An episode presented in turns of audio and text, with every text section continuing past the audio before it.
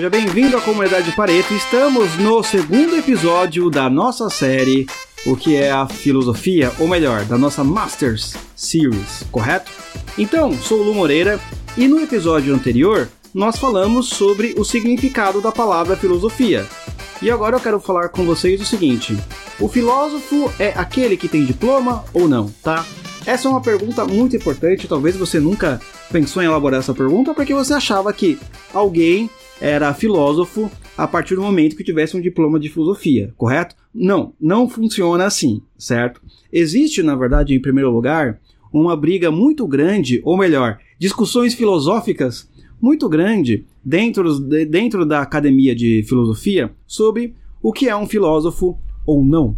Existe uma linha que considera um filósofo o sujeito que tem um método filosófico. Existe uma outra linha que considera um filósofo justamente um sujeito que é formado em filosofia, mas formado de maneira formal, ou seja, ele entrou numa instituição universitária e, a partir disso, adquiriu o diploma de filosofia, correto? Então, esta é uma pergunta muito importante. Uma pessoa que não tem diploma, ela consegue de fato virar um filósofo ou uma filósofa ou uma pessoa que automaticamente adquiriu o diploma de filosofia, ela já é um filósofo ou ela não é um filósofo?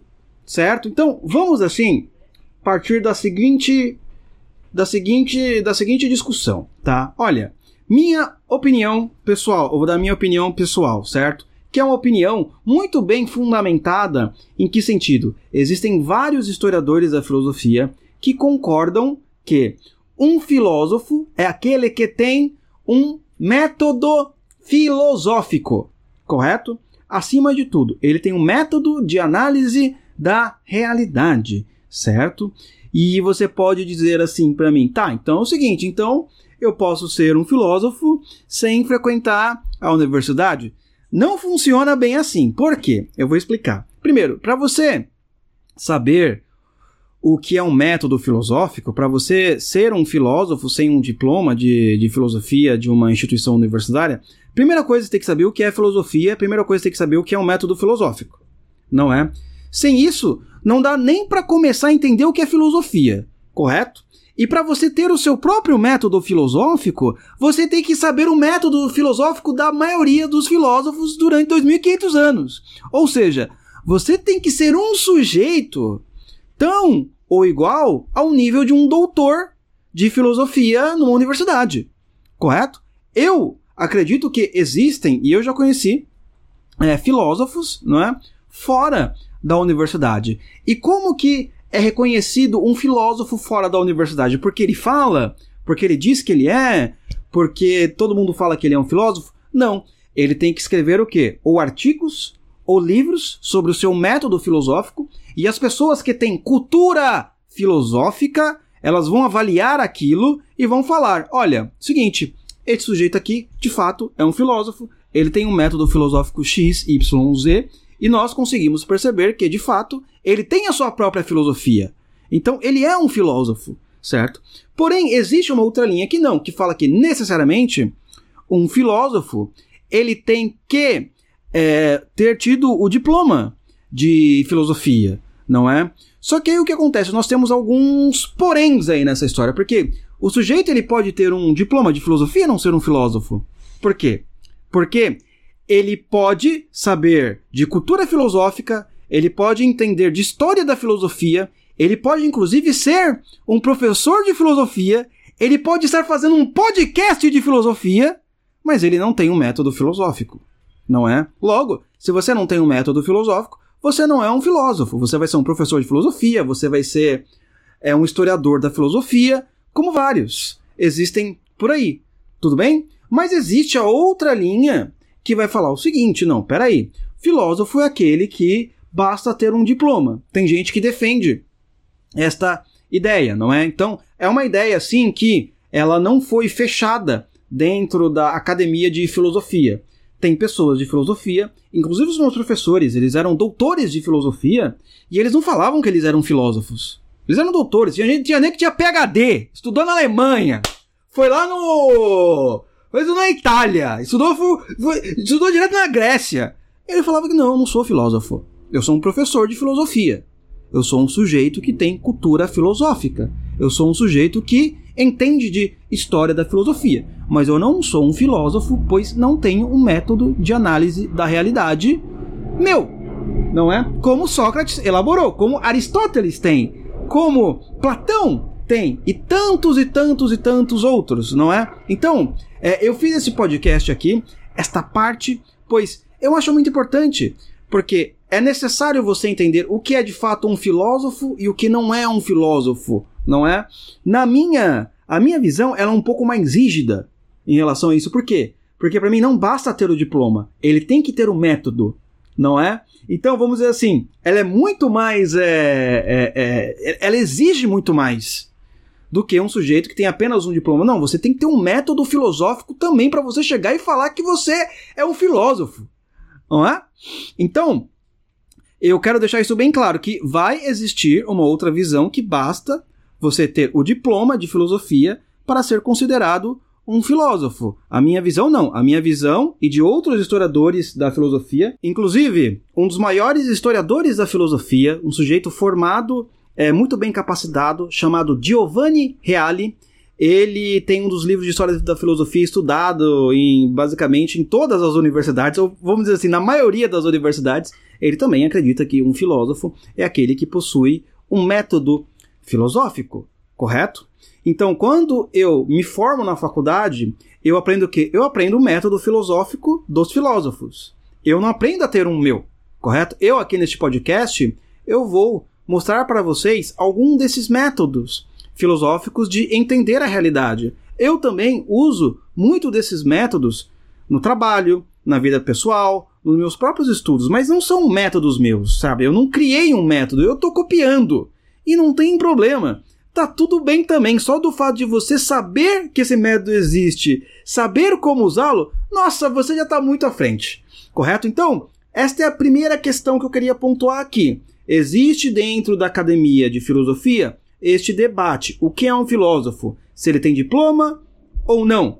Existe uma turma que acredita que basta ter diploma para você ser um filósofo, e existe uma outra turma, este que vos fala também está incluído nela, que acredita que não basta ter o diploma, tem que ter o método filosófico. É por isso que eu não falo para vocês que eu sou filósofo a despeito de ter um diploma de filosofia, correto? Não estou falando isso porque eu sou humilde, é porque eu acredito mais nessa linha também. Isso também abre uma questão. Uma pessoa que não frequentou a faculdade de filosofia, ela pode de fato também ser uma, um filósofo. Mas evidentemente, não é? Ele vai ter que saber 2.500 anos de história da filosofia, saber todos os métodos para poder criar o seu.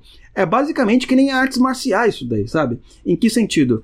É, antes de você criar o seu próprio estilo de artes marciais, você tem que copiar, você tem que saber como é que funcionam os outros para você criar o seu próprio estilo. É basicamente isso. Você não consegue criar um, um, método filosófico sem ter conhecido a filosofia do zero. Se você já teve alguma ideia, de vez em quando a gente fala isso por aqui, né? Essa ideia que você já teve, esse, alguém, alguém da Grécia já fez. Entendeu? Alguém da Grécia já fez.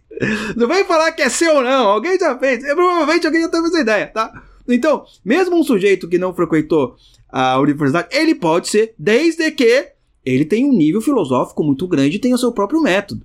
Não é? Ao ponto de doutores das maiores universidades apontarem: olha, ele é um filósofo correto? Então, quem vai avaliar se uma pessoa é um filósofo ou não? Os seus pares, não é? Os pares que têm uma cultura filosófica muito grande e olham e falam: olha, ele tem um método filosófico e o método filosófico dele tem como princípio entender a metafísica, ou entender como é que funcionam as relações humanas, ou entender o que é a alma, ou entender o que é o ser, ou entender o que é ontologia, ou entender o que é a causa de tudo que existe, ou por aí vai. Certo, meus amigos? Então, vamos aqui então enterrar este assunto. Então, dito isso, dito posto, vocês então já conhecem que existe essa questão interna, né? Eu não vou falar de outras áreas da ciência, porque cada ciência ela tem que definir o que, que é um, aquele tipo de sujeito, se ele é um engenheiro ou não, se basta é, ter o diploma para ser engenheiro. Cada ciência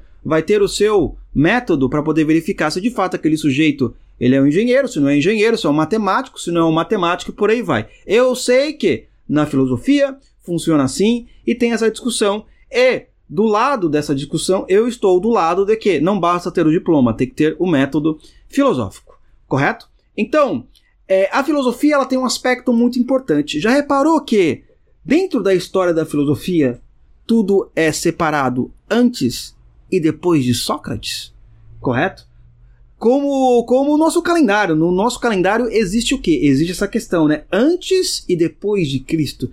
Por que será? Por que será que existe antes e depois de Cristo, da mesma medida que no calendário da filosofia existe antes e depois de Sócrates? Essa é uma pergunta muito importante. Por quê? Antes de Sócrates, não é? Os filósofos chamados pré-socráticos, eles queriam o que exatamente? Eles queriam entender como é que funciona a realidade natural ou a realidade física. Ou seja, como que foi constituído o mundo material, não é? Por que esta pedra é uma pedra? Da onde surgiu a água? Da onde surgiu o fogo? Pensa bem, agora que você está vendo essa, essas questões aqui que eu estou levantando para você, você acha que assim, nossa, mas que isso é banais. Mas pensa bem, é, é, porque você já estudou, você, você já ficou lá 20 anos na escola, enchendo o saco, não é? Mas pense o seguinte, pense o seguinte, pensa no fogo, pensa que você não sabe nada. Abstrai, abstrai.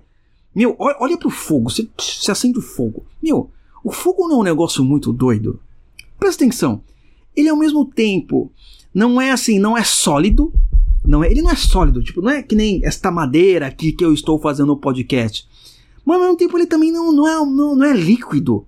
Ele é meio transluzente, assim, você consegue ver as coisas que estão atrás dele, não é?